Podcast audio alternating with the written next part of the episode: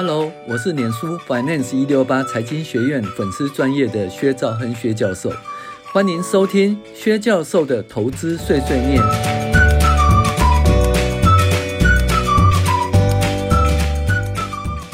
各位网友，大家好，我是薛兆亨薛教授。那我们现在来讨论理财读书会第十集，也就是我们的理财的十五项原则的第十一项原则。投资的时间构面，那这个呢是摘自于我跟杨教授所翻译的个人理财里面的内容。好，那投资的时间构面呢，基本上就是说，因为你这个一般来说，你决定哈持有的投资是一段很长的时间。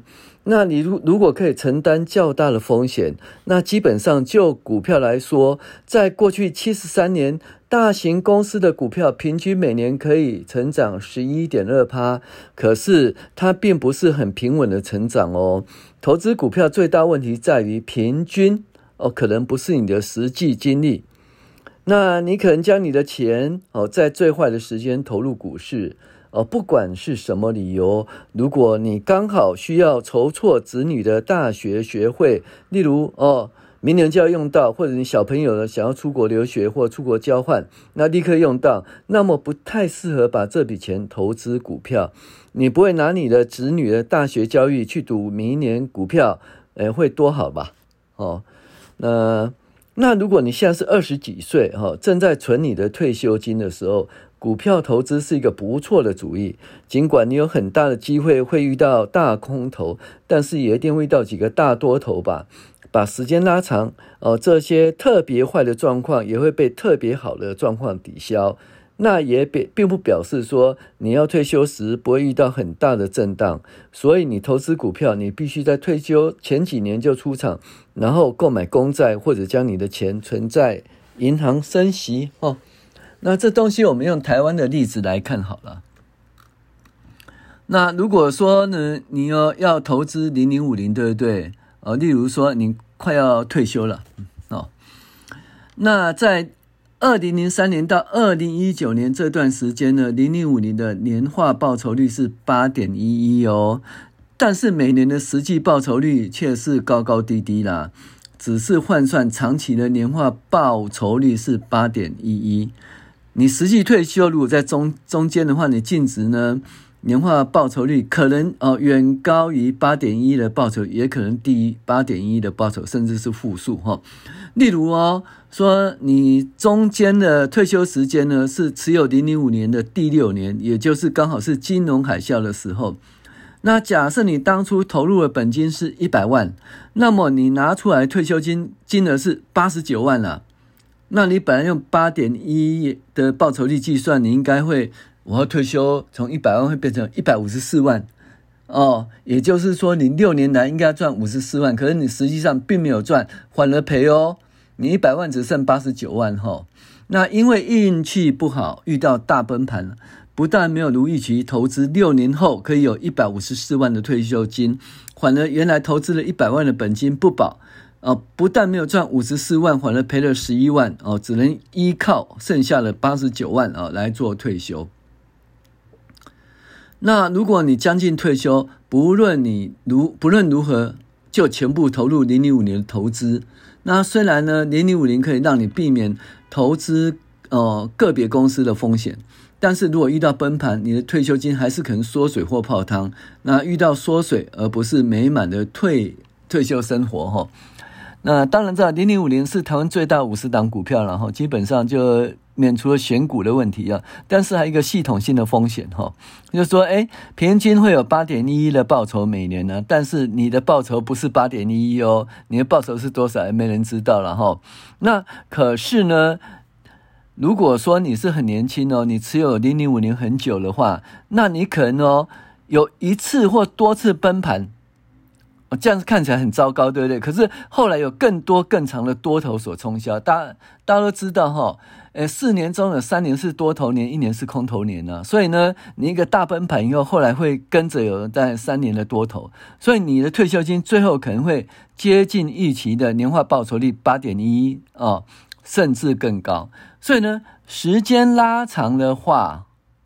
哦，你的报酬率可能会等于你的呃实际报酬率可能会等于或大于预期的报酬率是八点一啊。好，但是如果时间很短，你的实际报酬可能不是八点一，可能赔很多钱哦。例如呢，二零二二年呢，从高档跌了百分之三十以上，那也有可能赚很多钱呢，可能赚了百分之三十以上。那如何确定你的实际报酬会等于你的期望报酬呢？就是你的投资期间要够长哦，至少投资二十五年以上，你实际报酬率才会哦，大略等于你的期望报酬率，也就是八点一一哈。八点一，那这个东西就告诉我们一件事，就是说你投资的时间构面是相当重要的哈。那通常呢，在不同的时段哦，它的那个投资的时间构面哦，它的投资目标是不一样的哈。那这里就讲了讲了资金配置的问题哈。资金配置是一个投资的名词，主要将你的钱分别投资在股票、债券或其他投资工具的状况。那投资人，应该尽量充分分散投资，一般会握有很多不同的投资种类，例如有国内外的股票、债券。那最主要目标是增加报酬及降低风险哦，这个就是所谓的资金配置，借由分散投资而降低风险哈。那我们觉得说，在每任何人的投资配置不一定相同哦。你不像你比呃，不像你的那个比尔叔叔那么做，你也不需要跟隔壁邻居一样，因为你的年龄、所得、家庭状况、个人理财状况跟风险的容忍度都跟他们不同。那这些因素使你想走自己的路，资产配置会成为你投资生涯最重要的议题哦。那选择个别股票或债券的资产组合，对于投资报酬率，呃，其实有很大的影响哦。那我们来看哦。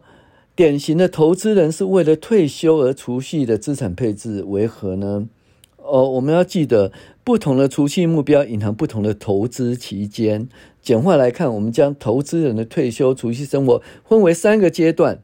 第一个就是五十四岁以前呢，诶，财富累积的阶段；再来是接近退休的阶段，五十五岁到六十四岁哦，这个接近退休的黄金阶段。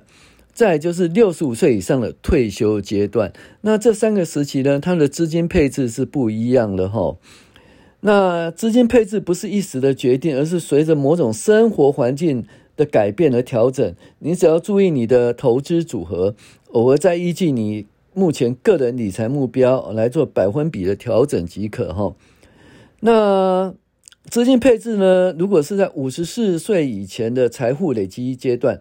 那因为投资的时间很长哈，投资人在这段时间应该哈将大部分的钱投入股票，那这里会有很多的报酬，但是风险也是比较大。然而，为了投资的时间哦维度呢，而且投资的时间很长，大量投资在股票是比较有道理的。那对于投资人在最初的投资阶段呢，仅投资在股票的正诶策略是正确的哈。虽然大部分的理财规划师都建议你将部分的资金投资在债券哦，例如说百分之八十的股票，百分之二十的债券。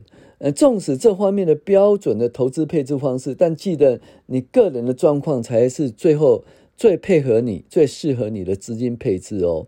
那我们看一九二六年以来资金配置的绩效，我们发现哦，呃，如果投资股票哦。这个复利报酬为多少？九点七二个 percent。那资金配置的风险呢？从多少？一九二六年的七十六年来中有二十一年是亏损的，最严重的亏损是在那个一九三一年啊。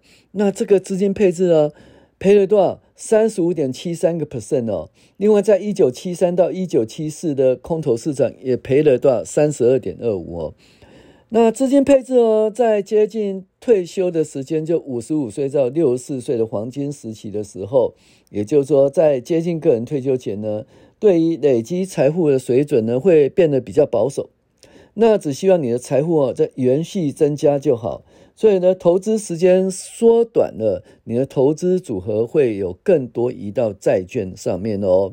那这个时候呢，呃。理财规划师通常会建议百分之六十投资股票，百分之四十投资在债券哦。那这一样的，必须看你对风险的容忍程度。那你的股票投资哦，可以赚呃更多或更少。那如果是百分之六十跟百分之百分之六十股票，百分之四十债券的话，这一种状况，这个它的。呃，复合报酬率是八点七四，其实也不错了。那这资产配置风险从一九二六年以来七十六年了，有十八年是亏损，还是会亏损哦。那最严重亏损是一九三一年哦，这个资产配置赔了二十八点一三。此外，在一九七三跟一九七四年空头年亏损了二十三点三八。那资产配置呢，到了六十五岁以上的退休阶段，那这个时候你。不要再不再储蓄了哦，你是开始花钱了哈。但是呢，你的你要允许你的投资成长。为什么？你如果不再投资的话，你你的钱会被通货膨胀所吃掉。所以你的投资呢就变成很重要。那你资本的升值变成不是很重要，最重要是安全性哈。然后呢，再来呢就是你要打败通货膨胀哈。那这种状况下的安全性比较高的话。哦，那我们例如说，例如说你是百分之四十的股票，呃，百分之二十的国库券，哦，那另外呢，百分之四十的债券哦，假如你退休是这样配置的话，哦，那呢，你年化的复合报酬率变七点三六，那七点三六其实还是比那个通膨还好啦。那资金配置从一九二六年来七十六年间呢，只有十四年是亏损的哈，严重亏损一九三一年只亏损哈十九点二六，此外在一九七三一九七四空头市场亏损十二点一一七了。那在退休阶段的时候，安全性与收入是最重要的，因此股票在各阶段哈呃占投资组合的比重呢剧减。那这时候理财规划是建议，通常是二十在股票，六十在债券，二十在短期的国库券哈。那这个东西就是在不同的时期会有不同的资金配置哈。那当然呢，你这个钱呢，如果说嗯你要买房子，那有头期款对不对？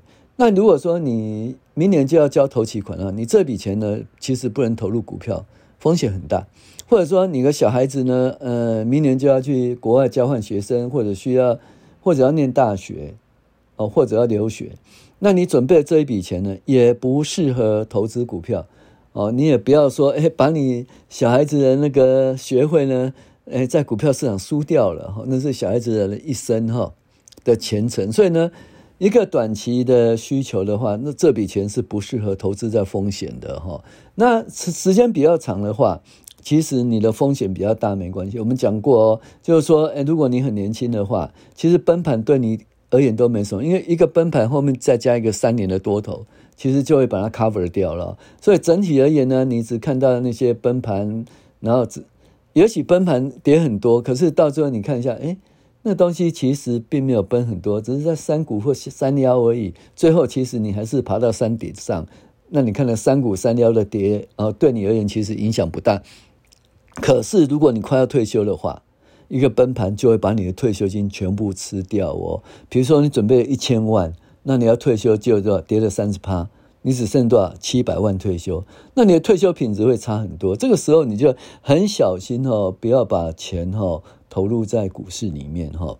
如果真的要投入的话，我们还建议说，在超级低档的状况下，哦，再投入。例如说，呃，五线谱发生呃，怎么？